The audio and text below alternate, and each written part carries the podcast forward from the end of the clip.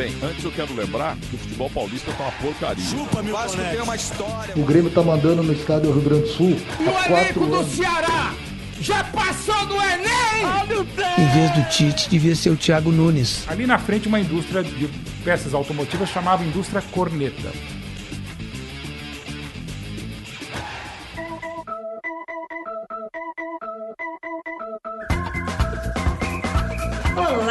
Amantes do futebol! Nós somos os jogadores do Corneta Urgente e aqui a gente se reúne para praticar o melhor esporte que existe, que é a cornetagem.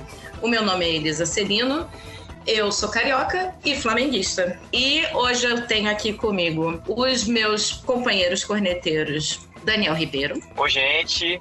Bom dia, boa tarde, boa noite.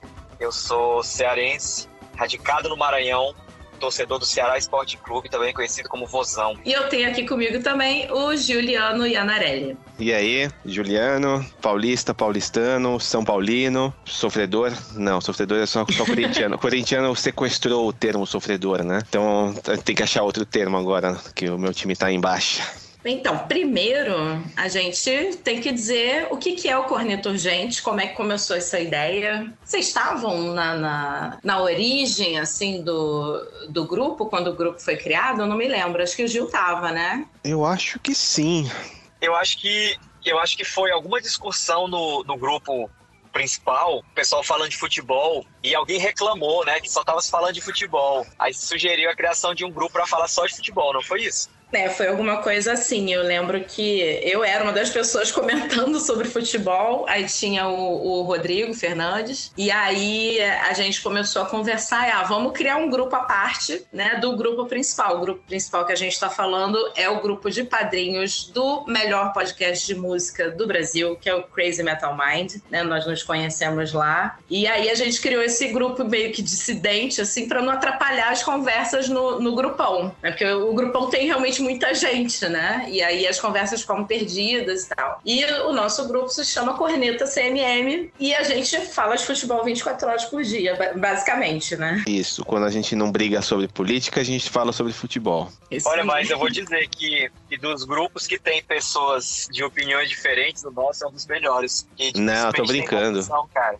É, Tô brincando, as nossas, confusão, nossas é discussões sempre foram saudáveis ali. É, acho que pouca, pouca coisa, assim, gerou. Inclu é, inclusive, inclusive, nunca, quase nunca vai para esse assunto, então. É por isso, tem, né? Por isso que a saúde esse... mental tá preservada de todo mundo. É, acho que, acho que é isso. É.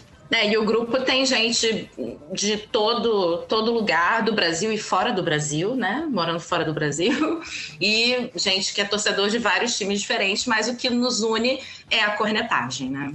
E eles vão estar por aqui também, né? Nos próximos episódios, se eles não esquecerem, não tiverem que levar a filha no balé, a avó no jiu-jitsu. Tem que fazer aquele revezamento aí do elenco para ninguém se lesionar né? Então, é, nós somos muitos, o, o, grupo é diverso, então a ideia é que pessoas diferentes participem em, em, diferentes episódios, né?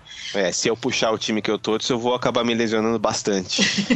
Não, e é bom porque a gente tem, a gente tem possibilidade de, de variar muito a pauta, né? Porque tem gente, tem torcedor, tem gremista, tem colorado, tem vascaíno, tem corintiano, tem tricas, time do Nordeste, eu no caso. Então, assim, tem um flamenguinho, tem flamenguista, né? Então vai ser bem... É, bem a, gente, a gente já sabe sabe quem vai estar tá aqui depois do Grenal, né? Ó, Grenal, o sonho da minha vida é depois de Grenal fazer uma live, eu gravar alguma coisa, né? E colocar o Ângelo com o Rodrigo e se puder, participação especial do Daniel Ezerhard, então imagina. Vai ser maravilhoso. Planos futuros. Planos futuros, é isso aí. Só um comentário, esse final de semana já tem, já tem clássico, tem vários clássicos aí espalhados aí pelo Brasil, né? Então já dá pra gente tentar fazer algum tipo de confusão aí. Tem, nesse, tem Ceará e Fortaleza esse final de semana. Olha... É... Eu posso representar o Fortaleza. É, Rogério Senna fundou o Fortaleza, né? Então assim, já ajuda. Ô louco, já começou, olha aí. Rogério também é outro também, só reclama também, né? Não faz muita coisa também, não. É o que reclama. Mas antes da gente começar a falar sobre os campeonatos atuais, né? Os jogos atuais, vamos fazer uma retrospectiva em 2021. O que, que rolou no maravilhoso mundo do Ludopédio em 2021? Então, Bom, Daniel, você começar? quer puxar? Por favor. Vou puxar, eu vou puxar aqui, falar um pouco do, do, futebol, do futebol do Nordeste, né? 2021 foi um ano sui generis pra, pra gente, né? O Fortaleza foi o único time do, do Campeonato Brasileiro da Série A que se manteve durante todas as 38 rodadas no G6 Sim. do campeonato. Merecidamente aí foi para Libertadores, infelizmente, na fase de grupos. E assim, apesar da gente ter felizmente derrubado o Bahia e o Sport, né? A gente teve aí o Fortaleza ficando na, na- no G4, né? Em quarto colocado. É o que eu falo, assim, dos clubes é, humanos normais, né? Da condições financeiras normais, ele foi o primeiro colocado, né? Porque não dá para competir com Galo, com, com Flamengo, com Palmeiras.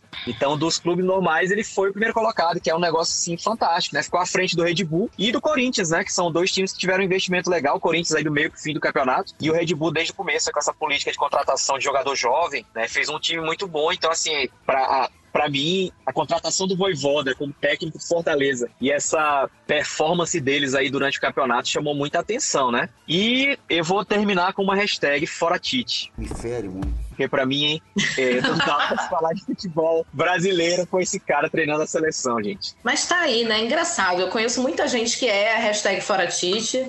É, eu, na verdade, acho que não conheço ninguém que seja hashtag fica Tite, né? Porque acho ele muito controverso, né? E, e não sei o que, que tem. Acho que são bons contatos, né? Que ele tem para Eu permanecer acho no, que as no únicas cargo. pessoas que gostam do Tite ainda são fora Tite, porque eles torcem pro Corinthians e querem que ele saia da seleção pra voltar pro Corinthians, né?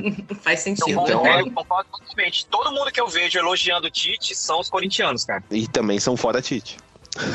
São fora Tite. Volta pra casa, né? É. Fora Silvinho. Ia ser uma boa pra todo mundo, eu acho. É, todo mundo ia ficar feliz, cara. Mas quem no lugar do Tite? Essa é a questão. É, até, até seis meses atrás, eu acho que a unanimidade seria a contratação do Renato, né? Mas o, é. o Flamengo. O Flamengo virou um, um incinerador de, de técnicos, né, cara? Pode sair do Jorge Jesus. É verdade. Tá, Vamos, quem vamos no esperar a próxima vítima. É, se tu não fizer, se não tiver aquela performance do Jesus, que foram seis meses mágicos ali em 2019, tu tá queimado e tu não serve mais pra nada. Ficou, ficou complicado. A gente tá sem opção para pro lugar do Tite na, na seleção. Eu, ach, eu era uma das pessoas que achava que o Renato seria uma boa opção. né, Isso por- falando em nomes brasileiros, né? Locais, locais, mas eu ainda sou totalmente a favor de um, tre- um treinador estrangeiro na seleção. Se for um cara Ah, de alto gente, nível. não vai vir, não vai vir. Não. Se é, É. se é toda essa polêmica é, de ter treinador estrangeiro em- nos times, né? Imagina a seleção, se colocar um estrangeiro na seleção. Hum, Nunca vai ser aceito.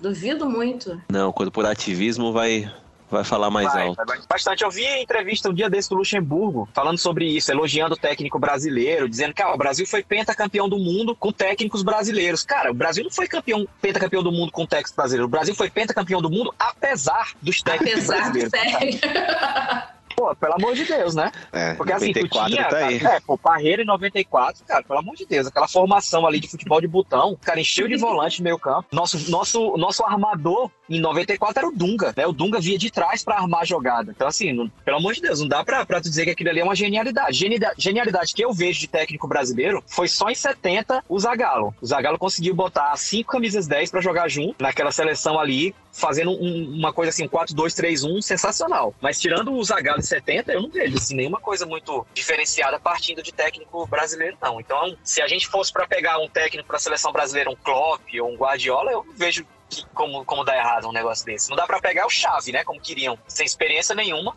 pra chegar comandando a seleção brasileira, porque é o Chave, né, cara? Não dá. Se fosse pra jogar, É, mas pra não. treinar. Para treinar, acho que esses é, que eram jogadores, né, e tal, e viram, viram treinador, enfim, assim, muito no, no início, não tem como dar uma responsabilidade dessa pro, pro cara, porque qualquer, qualquer falha, qualquer falha vai ser levada à décima potência, né? Mas É, a é, eu acho que também. brasileira é a maior vitrine do mundo, né, cara? A maior vitrine do mundo. Apesar da gente não ter hoje a qualidade que a gente tinha até, até 2006, mais ou menos, 2007, a, a seleção brasileira ainda é a maior vitrine do mundo no futebol, cara. É a seleção que todo Uhum. mundo para pra ver, né? Então não dá pra tu colocar na mão de qualquer um. Mas será que os jogadores assim, têm consciência disso? Que eles, será que eles Eu têm não algum comprometimento? N- eu acho que não, cara. Eu acho que não. Acho que não tem. Não ve, eu não vejo. Particularmente, eu particularmente não vejo os caras vestindo aquela camisa, né? E, e sentindo o, o peso que ela tem, né? Como a gente chama aqui, é a camisa que entorta varal, né, cara? Mas hoje em hoje, dia não tem essa visão romântica de, ah, eu tô representando o meu país, acho que virou uma coisa muito mais corporativa no sentido de, de empresa mesmo, né? Até, até porque não se joga no Brasil, né? Quer dizer, Exatamente, a maioria dos jogos. Perde, perdeu completamente o, o, o vínculo que a seleção tinha com a torcida, né? Tanto positivo quanto negativo. Então hoje, cara, até é aquela história você é como quando tu tá num relacionamento com uma pessoa que tu já tá assim tão desgastado que tu diz assim, cara, eu não vou perder meu tempo nem pra sentir raiva. Então é, é, é o sentimento que a gente tem na seleção. Eu sou um apaixonado pela seleção brasileira, apaixonado, mas eu vou te dizer, a seleção brasileira do Tite, ela não me faz, por exemplo, sair mais cedo do meu trabalho para chegar em casa e abrir uma cerveja e assistir o jogo. Porque eu sei que vai ser uma coisa ruim, cara. Eu prefiro mil vezes assistir, como eu, como eu fiz ontem. Cheguei em casa e fui assistir Ceará e Sergipe, cara. Um jogo assim, cara, tô uma tristeza aquilo ali. Mas tu assiste, tipo assim, apesar dos pesares, né, tu assiste Ceará e Sergipe. Mas eu não vejo, assim, pra ver seleção brasileira. Eu não sei, vai ter até jogo esses dias, né? Não sei se essa Hoje? semana, não sei como é que tá. Hoje. É hoje, Vai né? ter É hoje, Olha aí, a loucura, gente tá cara. gravando. É, a gente está gravando dia 1 de fevereiro e vai ter Brasil e Paraguai hoje às 21h30 da noite. Eu, sinceramente, não sei se vou ver. Eu, o que acontece? Eu vou chegar, eu vou chegar na minha casa, quando eu chegar mais tarde, minha filha vai estar assistindo desenho numa televisão da sala, e no meu quarto, a minha esposa vai estar assistindo café com aroma de mulher. Então eu provavelmente não vou comprar essa briga. Entendeu? Não, não vai valer a pena pra mim comprar essa briga. hoje, terça-feira à noite, teve gols de Rafinha, Felipe Coutinho, Anthony e Rodrigo. Pois E é. aí, se eu for pro quarto do meu filho, meu filho tá assistindo, tá assistindo alguma coisa de Free Fire, alguma coisa do tipo. Eu vou comprar uma briga dessa pra ver a seleção do Não Tite, cara. vai, não vai. Pra ver o Vinícius. Júnior marcando volante. Não. Não vou. Vinícius Júnior voltando pra marcar volante, Gabriel Jesus marcando saída de bola, entendeu? Não vou, cara, não vale a pena. Entendeu? Assim, infelizmente, essa é a sensação que a gente tem com a seleção. Porque antigamente, não sei se vocês lembram, principalmente pré-Copa de 2002, aquelas cenas no, no, no Morumbi e tal, do pessoal jogando as bandeiras dentro de campo, com raiva, né, do, do, Uhum. foi com o Leão, foi com o Luxemburgo, foi com o Filipão, pessoal. A gente tinha raiva, mas é aquela história, você só se desgasta, você só tem raiva daquilo que você gosta. Né? É uma, é uma é uma raiva, uma dor. O futebol ele te dá um- uma dor de cabeça consciente, né? Você, assim, você assiste o jogo, tu sabe que tu vai ter raiva, mas tu tá ali por paixão. E a seleção É aquela desperta, coisa. desperta mais paixão, né? Desperta desprezo. É aquela coisa, né, Daniel? Não é, o amor não é o contrário. O ódio não é o contrário do amor. O contrário do amor é a indiferença. né? Então, Exatamente. enquanto a gente ainda se importa, enquanto a gente ainda de- demonstra raiva e tal, e, e ódio, e xinga, e sabe, assiste o jogo, ainda tem algum sentimento. Mas quando chega no, no, no nível de ah, não quero nem saber, pouco me importa, aí é problemático. Pois é, você, você fica. É, eu adorei essa tua frase, inclusive fiquei até chocado. É melhor você você sentir aquela raiva, mas você tá ligando pra aquele ali que ele faz alguma diferença pra ti, sabe? Assim, vai Exato. começar. Não é teu caso mais, Elisa. Tu não sabe mais o que é isso, mas eu e Juliana a gente sabe. Que é tu, tu ir a- hora do jogo do teu time, é tu torcer pro teu time jogar no domingo, às seis da tarde. Porque se ele jogar no sábado às nove, ele vai estragar o teu sábado e o teu domingo. Oh, Se ele jogar Daniel, meu querido, domingo, por favor, várias vezes o Flamengo jogou 11 horas da manhã no domingo, me estragou o resto de domingo total, entendeu? Apresentações é. pífias e patéticas. Deixa, eu- deixa Mas eu co- acontece. comentar meu agravante. Eu, eu moro na Polônia, quatro horas na frente do Brasil, e eu ficava até as duas da manhã pra ver o São Paulo do Diniz jogar. Olha aí, tá? olha Pra aí. vocês Isso verem aí é amor, cara. é um amor talvez Cara, não correspondido, mas é amor.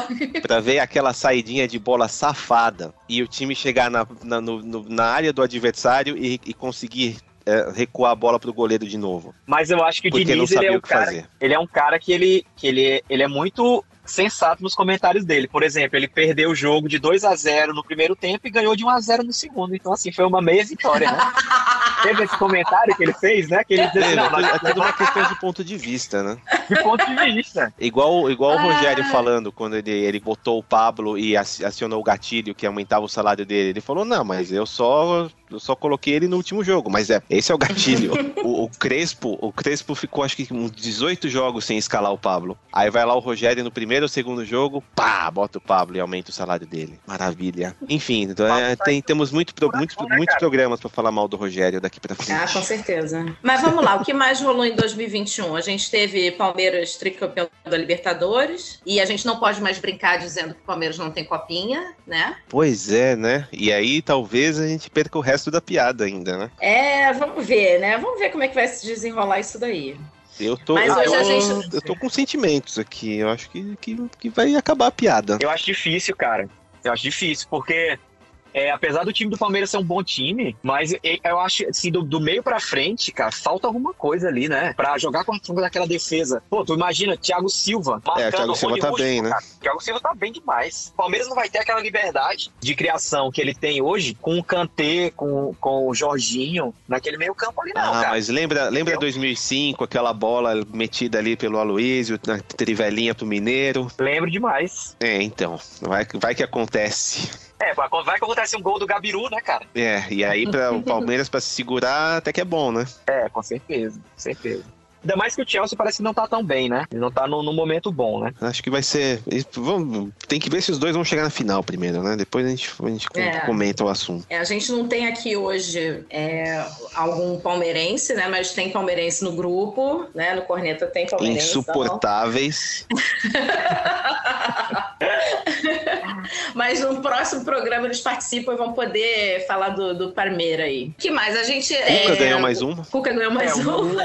Cara, o, o Galo, eu, eu acho que o Galo foi o grande time, né, de 2021. Foi o Hulk que foi o, o, artilheiro dessa, dessa Do temporada brasileiro? 2021 do brasileiro? Eu acho que ele Não, foi ele artilheiro foi e foi craque do Brasileirão. Vocês lembram que ele, ele pegou banco no começo da temporada, né? Vocês lembram disso? Que ele tava no banco, ficou puto até e tal. Ficou um tempo no banco e... É porque começo de temporada é muito engraçado.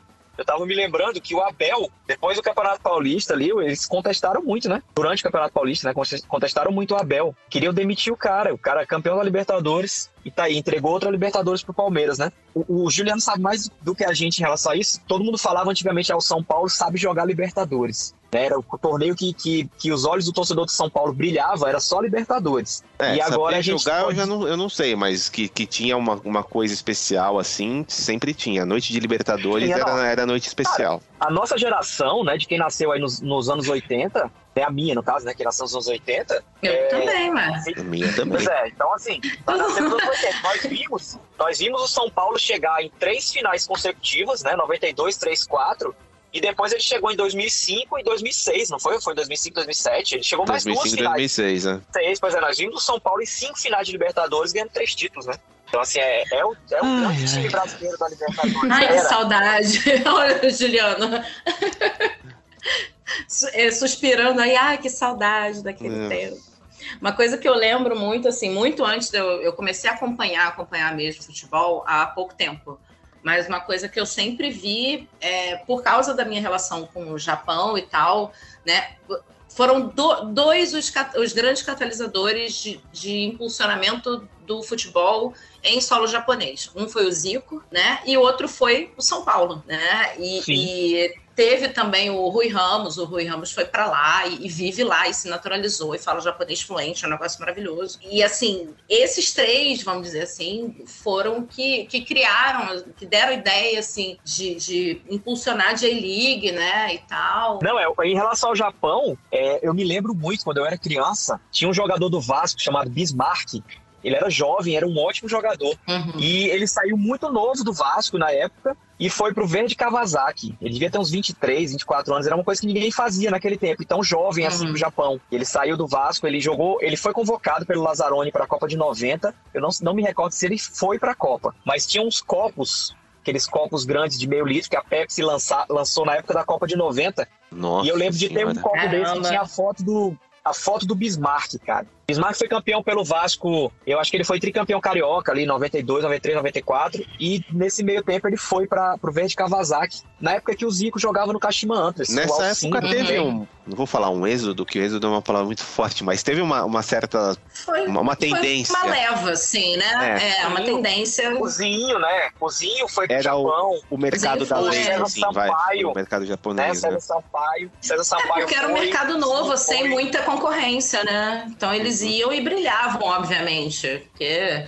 é, eu lembro de ler umas reportagens, tal, umas entrevistas, né? Jogador brasileiro. é, acho que foi, acho que foi alguma entrevista do Zico. É, ele falando, né? Olha só, você tem que ter malícia, você tem que, né, tentar e tal, dar o drible e, e enganar o cara. E não, mas eu não posso fazer isso, isso é errado. É, não tinha muito essa noção, assim, pois é, né? E, a- De, e a J-League chegou eu- a passar, né, na, na TV aberta no Brasil. Passava, na Cultura, passava. ou na, na, na Band não, a Band passava o italianão. Passava, aqui no Rio passava na Rede Manchete. Ah, é, pode ser, pode ser. É, na Não- manchete. A cultura passava o campeonato alemão. É, eu lembro disso. Olha Era aí. Gerd Wenzel, já trabalhava na cultura na época. É, em relação ao futebol japonês, falando disso, uma coisa que, que me, me fez ter interesse na época é porque os jogos de videogame, se não me engano, os primeiros, Uhum. é, Win Eleven, alguma coisa do tipo, eles eram do campeonato japonês. E passava, era tudo em japonês, e tinha Era. fotozinha do jogador. Tu lembra disso? Lembro. Então chamava lembro. atenção. Chamava A gente ficava, ficava repetindo as frases que eles falavam. atenção. Exatamente, exatamente. Girou o cara no mar. Ah, meu Deus. Aí o cara chutava e eles falavam, chutou! É Goro.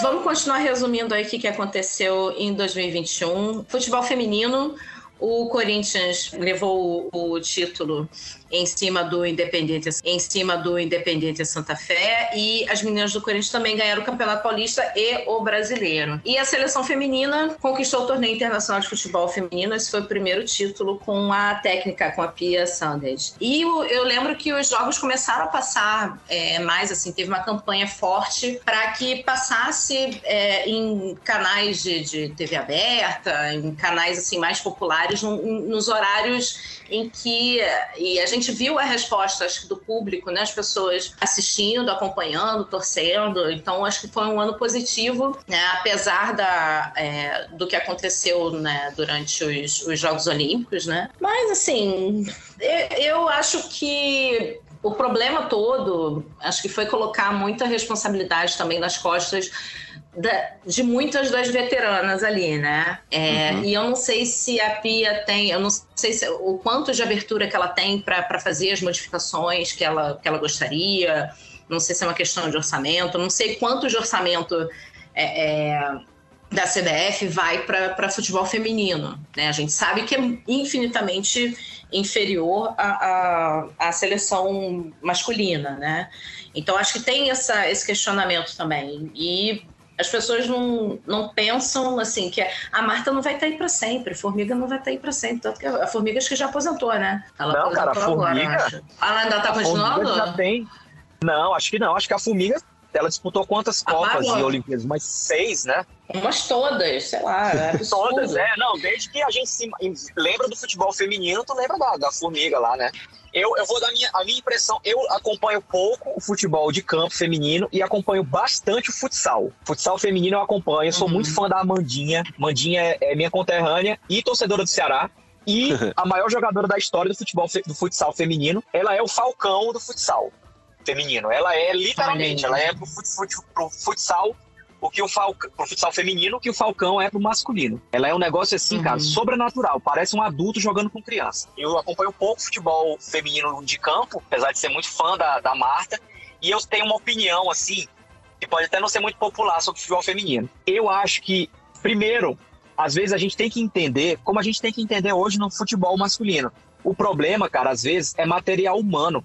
A gente cobra muito Uhum. mas, cara, a gente tá numa entre-safra de- no futebol masculino aí desde 2006. Desde 2006 a gente tá numa entre-safra e a gente vai passar os 24 anos que passamos entre 70 e 94 sem títulos. Então não adianta a gente cobrar da Marta.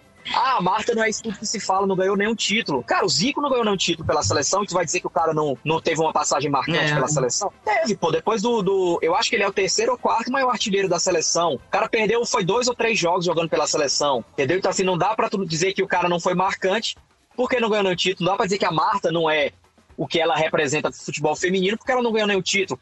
Então, assim, ela praticamente carregou, ela praticamente passa o que a gente tem hoje uma certa empatia com o Neymar de dizer assim, pô, mas o Neymar, cara, o Neymar não tem um, não tem um outro cara com ele ali, do mesmo nível dele.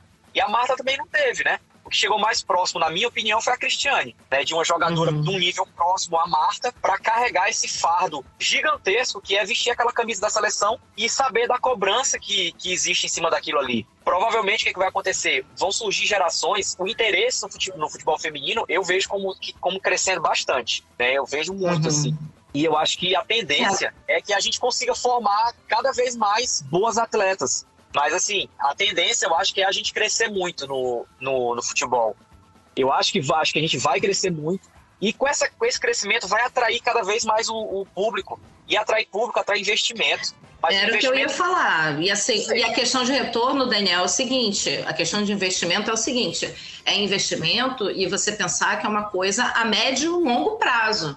Não é uma coisa que você vai investir hoje para daqui a pouco, para daqui a um ano, dois anos, entendeu? Já ter um, um retorno rápido. Investimento que, que a gente está falando aqui, acredito que seja também assim.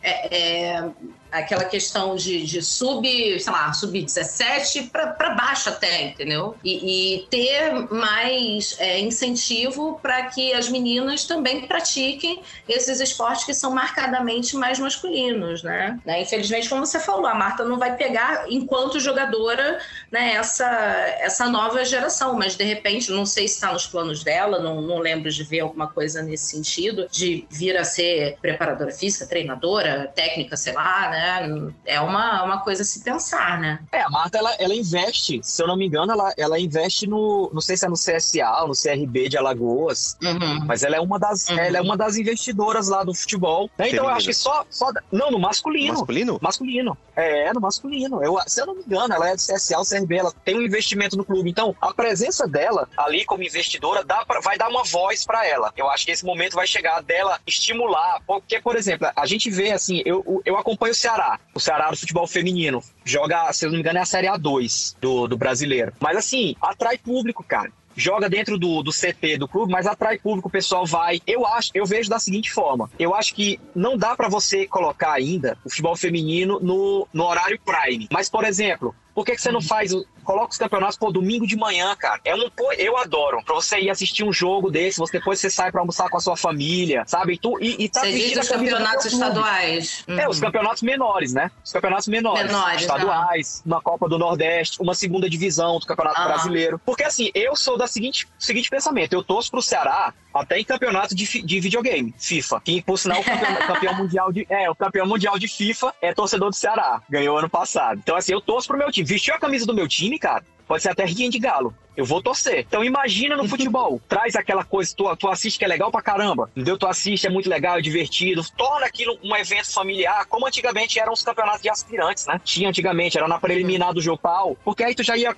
acostumando o atleta jovem a ter o contato com a torcida, aquele clima de jogo. É a mesma coisa das meninas. Né? Você querendo ou não, você, você dá uma motivação, né? Quando tu vê um jogo com torcida, tá vestindo uma camisa de um é. clube popular, motiva as meninas ali, cara. Atrai mais atenção, atrai mais gente para dentro do clube. Então, assim, existe o interesse, existe, ele precisa ser mais massivo, né? Porque todo mundo acha bonito todo mundo acha legal, todo mundo bate palma, diz, não, realmente tinha que ser, tinha que ser, mas vamos fazer, né? O que, é que custa? Eu acho que é eu uma coisa sei legal. como é que é aí, eu não sei como é que é aí, o Daniel, essa questão dos ingressos para é, pra ir para estágio e tal. Aqui no Rio, eu sei que tem é, uma, um movimento, assim, para ingressos em é, preços populares, a preços populares, é, para, é, acho que Série B, é, Série B, eu sei que, né, graças ao, ao Vascão aí, Botafogo, né, que está, Botafogo estava né, na, na, na, Série B, e aí os ingressos tinham desconto. Isso para times grandes, né? Eu não sei se é feito esse mesmo, se é dado esse mesmo incentivo de preços populares ou então ingresso solidário, que é uma coisa que a gente vê muito aqui em festival de música, né? Show de, de banda, enfim. É, você leva um quilo de alimento não perecível e paga uma, uma quantia menor ali no ingresso, né? Mas isso também seria um, um incentivo para as pessoas irem mais aos estádios. Aqui no Rio a gente tem também a, a questão, acho que em toda, em toda grande capital vai ter, é, de um pouco de é, da porcaria da, da violência, né? Da desgraça da violência nos estádios e tal.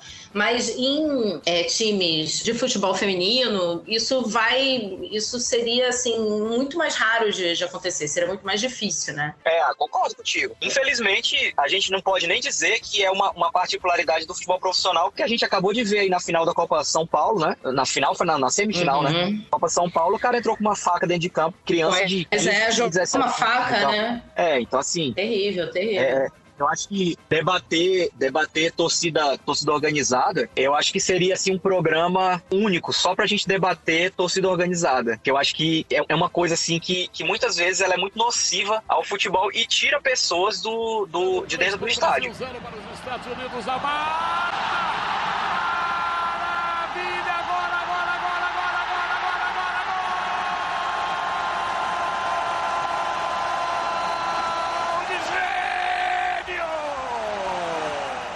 Então vamos lá, perspectivas futebol 2022, o que, que a gente espera para este novo ano? Ai, o que, que a gente está apostando aí que vai acontecer? O que recomendamos para os nossos ouvintes aí, outros corneteiros, ficarem de olho? Juliano, por favor, quais são suas perspectivas? Eu recomendo que não assistam os jogos do São Paulo.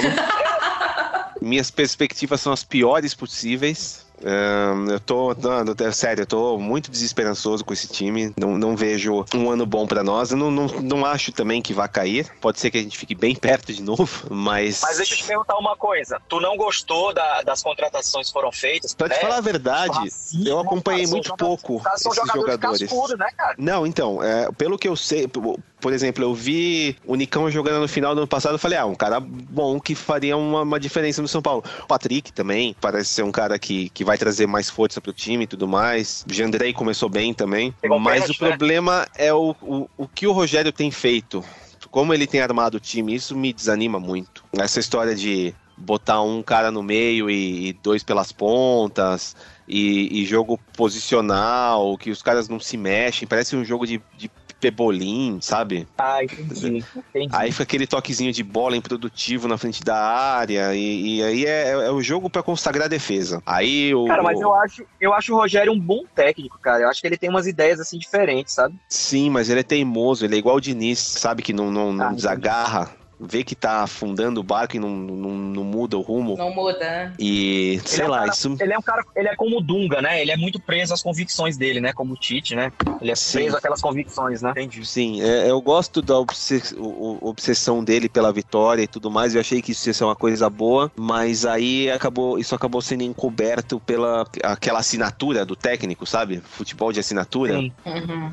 Então o time tem que ter a assinatura do técnico. E o Rogério é muito disso. É, tem um pouco de ego dele, talvez. Não sei se com a experiência ele vai melhorar. Não creio que não, porque ele já é um cara muito experiente. Não diria nem que talvez, eu diria que com certeza, né? Porque é, é muito difícil dele mudar de opinião. É. Ele pensar um pouco fora da caixinha, né? E ver as alternativas, o que, que ele tem ali no banco para mudar e tal. É, é então esse é o problema, que ele não quer mudar, ele quer colocar outro jogador e quer que o time continue igual. Mas tu não acha? Deixa eu te fazer uma pergunta tu não acha que é um pouco de.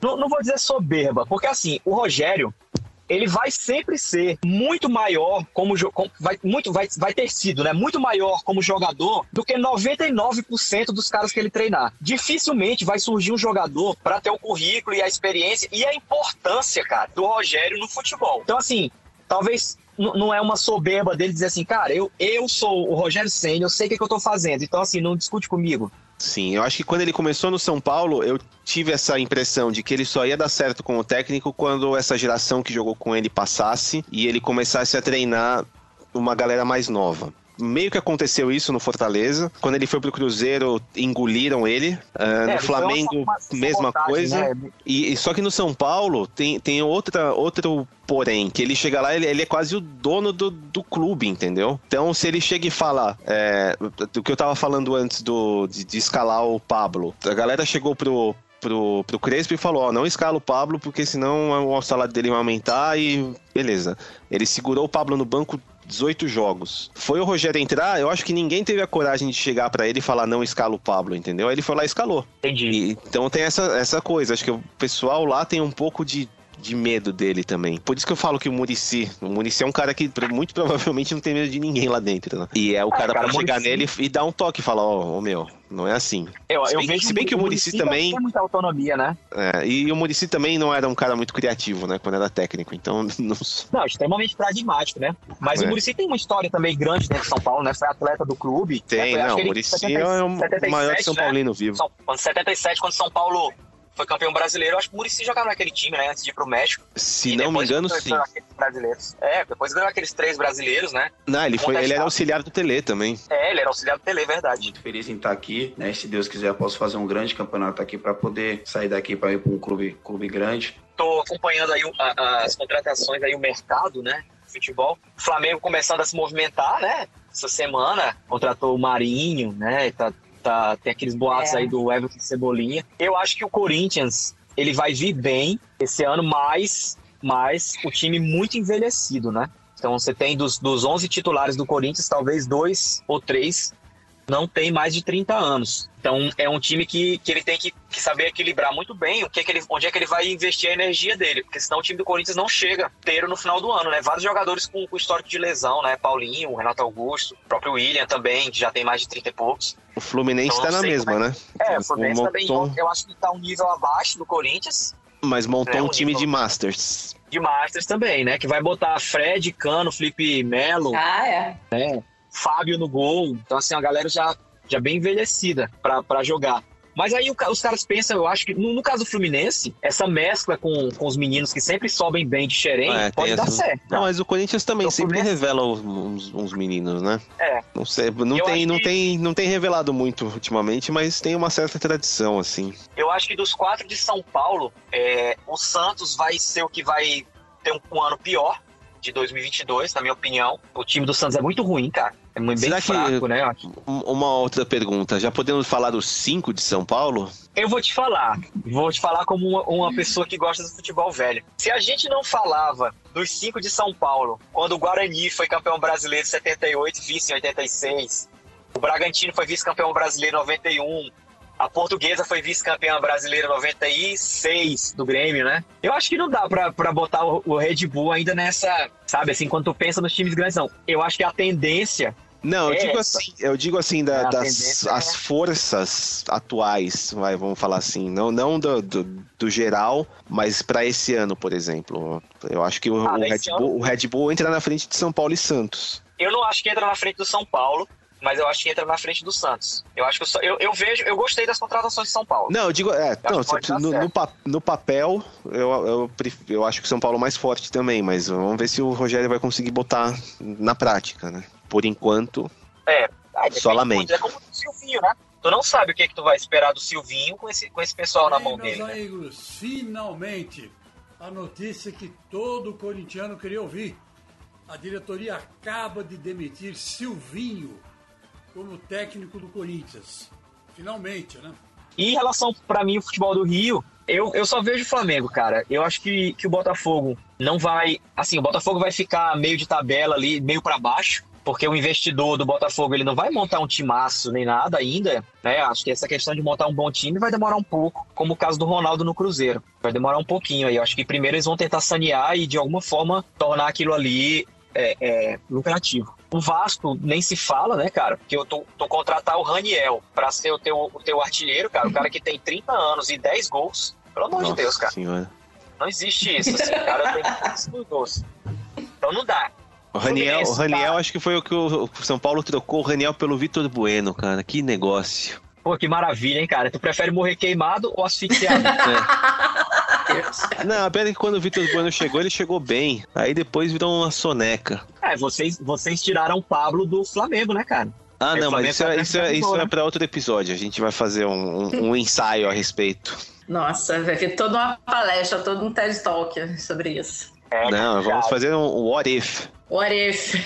Bom. Ah, com certeza. Um what if merece, merece. E se o Flamengo tivesse levado o Pablo ao invés do Gabigol? Ah, cara. Saberemos nos próximos episódios. então, eu tô, ano... eu tô, cara, eu acho, só um comentário, Celisa, só pra encerrar. Eu, eu tô animado, cara. Eu tô gostando das, das movimentações aí de futebol. Meu time contratou relativamente bem algumas posições aí. Contratou Zé Roberto, atacante do Atlético Goianiense. Contratou Vitor Luiz pra lateral esquerda e Nino Paraíba pra lateral direita. Sabe, assim, o Ceará tá- pontualmente tá se reforçando aí pra tentar se manter no que tem feito, que é brigar ali ao redor da décima colocação do Campeonato Brasileiro. Eu não, eu não vejo que eu não vejo normalmente os times nordestinos tendo a força que Fortaleza teve esse ano, que foi realmente uma coisa diferente, mas ele, eu, eu acho que o Fortaleza não chega para se consolidar ali para brigar em cima, entendeu? Pode ser que faça uma boa Libertadores, né? Mas assim é, é tudo muito, muito, é muita suposição, né? Então eu acho que vou dar minha opinião.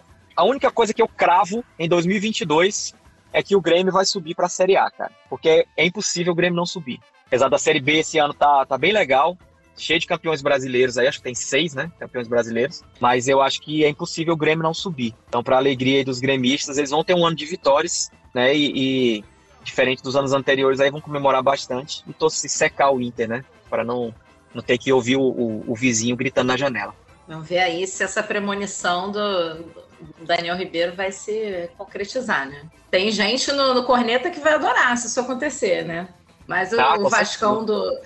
O Vascão do Ageu, por exemplo, acho que. Não sei, tá meio difícil, né? Eu acho que não que sobe. vamos. Eu acho que o Vasco, que eu acho que não. o Vasco não sobe ainda.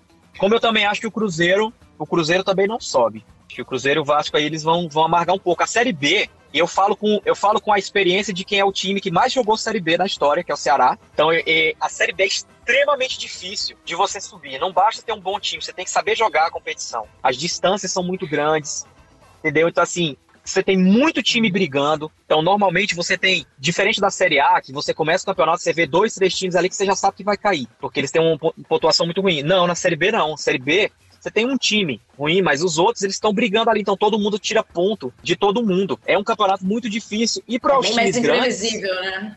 muito mais imprevisível. É impossível você dizer quem vai subir, com certeza. A gente faz o palpite, mas assim, você dizer com certeza é impossível. E você pega, né? Você pega times que, que pra quem tá fora, são times relativamente pequenos, mas você vem jogar aqui no Maranhão, por exemplo, com o Sampaio Correia, facilmente você bota 40, 45 mil pessoas no estádio. Você vai jogar com CSA, CRB, Remo e Paysandu, né? Você tem os times de Pernambuco, você tem Esporte Náutico esse ano.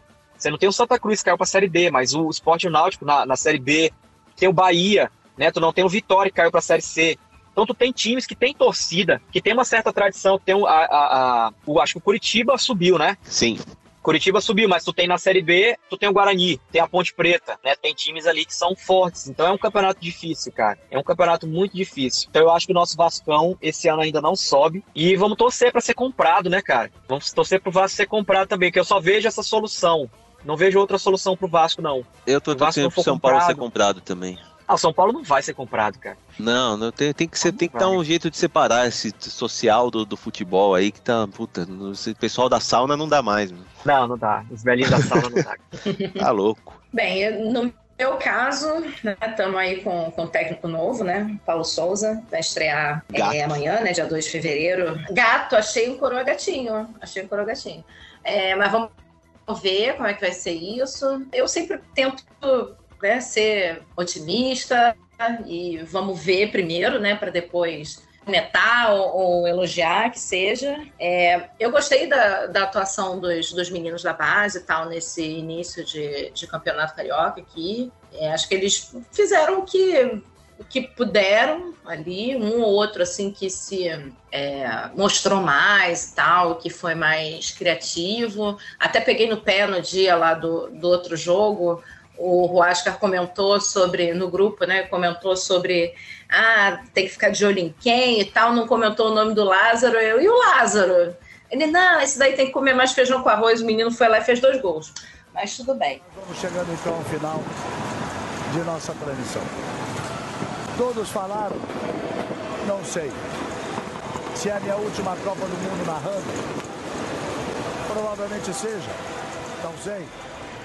Mas acho que a coisa que mais está me, me causando assim, perspectiva e tal, e vamos, vamos ver como é que vai ficar, no caso, é a Copa do Mundo, que vai ser só no final do ano. Eu tô muito mais. Eu sempre fui muito mais assim, de acompanhar a Copa do Mundo, né? De parar mesmo de 4 4 anos e ver tudo, né? Todos os jogos que eu podia.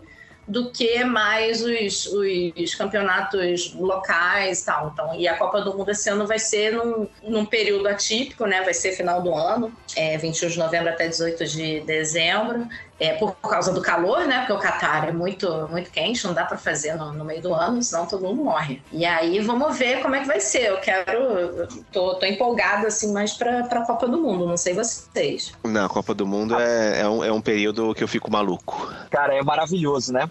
É, é maravilhoso. Copa do Mundo é muito bom, cara. Não existe, né? Não existe nada, para quem gosta de futebol, não existe nada igual uma Copa do Mundo, cara. E por mais que a gente tenha a raiva do Tite, mas assim, não tem como, né? Vai ser a gente vai parar pra torcer e pra comemorar junto ali. E vamos torcer pra, pra gente chegar pelo menos com o time inteiro, né, cara? Sem ninguém quebrado, né? Principalmente o Neymar. É e, que machuca mais. É, vamos ver Mas, se ele vai chegar com a cabeça é, boa também. Né? Cabeça boa inteiro. Ele, ele já falou que talvez seja a última Copa dele, né, cara? Então, pô, te dedica, né, cara? Joga essa Copa. Joga essa Copa de verdade, assim. Se dedica, faz uma Copa, né? Bota a cabeça no lugar, cara. E faz uma boa Copa. Eu acredito, a minha opinião, a seleção mais forte do mundo continua sendo a França. Eu acho uhum. a seleção francesa uma seleção muito boa. Chega como favorita nessa, nessa Copa aí. Além da França, talvez, eu não sei, acho que a, eu gosto da seleção italiana, mas tá correndo o risco, inclusive, da Itália não ir pra Copa, né? pois né? É. Dependendo do que acontecer. Acho que joga é. Eu gosto da né? seleção, né? é, joga, não, eles vão jogar com outros países e depois Sim, aí depois se pegam, se é, então, mas vai ser complicado. Então vai, outro, tem, outro vai ter a Itália campeã da Euro, outro vai ter o Cristiano Ronaldo na Copa, né?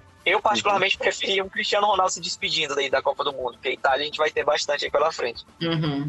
Mas é, eu acho que é isso, cara. Eu, eu, o time de Portugal eu acho um bom time. Aquele zagueiro é muito bom. O, o menino meia, do, acho que é Bruno Fernandes, muito bom jogador. né? Tem o João Félix, tem o Cristiano Ronaldo. É um time muito bom, cara. Time gostoso pra se ver na Copa. A Argentina eu acho que vai chegar bem também. Lautaro, Di Maria, o próprio Messi, né? A última Copa do Messi. E a gente vai, vai ser uma boa Copa. Eu acho que dos, dos grandes aí, o Brasil, o Brasil é a camisa, né? A camisa que entorta o varal. Não tem como, a gente chega muito forte sempre. E eu acredito que pelo menos aí até uma quarta de final, o Brasil deve chegar naquele no, no titismo, né? De 1 a 0 aqui, segura ali e tal. Mas eu acho que a gente chega. Titismo é ótimo. É, aquele jogo de que deleita os olhos de qualquer pessoa do Tite, né? Mas eu acho que a gente chega. Vai ser uma Copa legal, vai ser uma Copa diferente, né? Tem uma Copa no final do ano, vai ser um clima completamente diferente aí do, do normal. Mas é. eu, eu, não, eu não acho que o Brasil. Eu vou comemorar meu aniversário em plena Copa do Mundo. Vai ser uma coisa louca. É eu comemorei todos os meus aniversários em Copa do Mundo. Eu sou, eu sou de 20 de junho. Então sempre tá tendo Copa, e, e sempre tá tendo um no aniversário. Mas, a, a inclusive, a, Agora a chegou a minha vez. É, chegou a tua vez. A eliminação do Brasil em 90 foi no dia da minha festa de aniversário. Nossa. Seis anos. E o gol, gol do Canidia. O dó. A dona driblou todo mundo meio campo e deu pro Canidia. Canidia matou a gente. Em compensação, meu aniversário de 18 anos, eu, eu comemorei assistindo Brasil e Inglaterra, Copa de 2002. Aquele jogo maravilhoso, maior jogo do Ronaldinho pela seleção. Ele arrebentou naquele jogo ali e ainda foi expulso no final do jogo. foi um dos melhores jogos não, foi, 2002, foi o grande, né? Foi o grande foi jogo grande da Copa jogo, de, 90, é. de 2002. Foi o grande jogo da Copa de 2002. Foi Brasil e Inglaterra, né? O time da Inglaterra era muito bom. E naquele jogo, o Ronaldinho fez uma partida sensacional, cara. Absurda. A partida e do Ronaldinho. Foi sem seleção. querer ou não foi? Ah, não, foi não. Foi porque ele quis, cara. O Ronaldinho. Ei, é o sei. bruxo, cara. Não sei. Quem fez o segundo gol? Rivaldo? Rivaldo. Ronaldinho pegou a bola no meio campo, deu uma pedalada, assim, entortou a defesa e deu, deu pro Rivaldo na direita. O Rivaldo ajeitou o corpo e bateu no cantinho do, do goleiro. Eu acho impressionante a capacidade de memória, sabe, de vocês. Vocês estão de parabéns. Porque, nossa, quem fez o gol, como que foi, ano tal, quem estava jogando, meu Deus do céu. É que se tu me, esse... me perguntar a Copa de, Copa de 94, 98, 2002, eu lembro de tudo. Se tu me perguntar a Copa de. Não, é tipo, de é tipo 94, um 94 eu tenho boas lembranças também. Agora as outras. Todo mundo tem muito carinho pela Copa de 94. Seletivo, né? muito... Carinho, a gente Mas voltou a ser campeão. Aquele time, né? Aquele time era muito simpático, né? Todo mundo gostava dos caras, né? Um é casual. Dois pode ser, aconteceu. Cinco, com fraturas. E agora é pauta livre? Vocês querem reclamar de mais alguma coisa? Querem citar mais alguma coisa de, de, de, reclamação? Quer cornetar à vontade? O Gil quer falar mal do São Paulo até amanhã. Fora Tite. Hashtag fora Tite. vamos, vamos subir aí a hashtag nas redes sociais. Subir a hashtag fora diretoria maldita do São Paulo. Fora sauna. É. Fora sauna. Diretoria Jim Carrey. É, fora velho da sauna. Eu tava, eu tava, Então, tava só, só questão de, de- desses velhos, né? Eu, eu, eu acho a situação de São Paulo muito parecida com a do Vasco, cara. É muita, é aquela velha arada, aquela velha guarda ali, que detém a, a capacidade de eleger conselho, eleger presidente, cara. É Enquanto esses caras isso. não saírem de lá, não vai mudar, entendeu? Simplesmente, não vai mudar, não adianta. Não adianta mudar. E se você fosse, se eu fosse Esses, um investidor, esses cargos exemplo, aí são vitalícios, né? velho? São vitalícios, são, são tipo conselhos vitalício, beneméritos né? e tal. Sim, só É, eles votam. Exatamente, exatamente. Que desgraça. Então fica difícil. Então, assim, a prova de que o futebol, se você organizar direitinho, dá pra, pra funcionar é o Flamengo, né, cara? O Flamengo veio de várias gestões aí, Edmundo Santos Silva, Mauro, né, Ma- Márcio Braga, Kleber Leite, a Patrícia. Foram gestões que não foram muito boas pro, pro Flamengo. E o Flamengo provou que ele consegue se reorganizar, né, cara?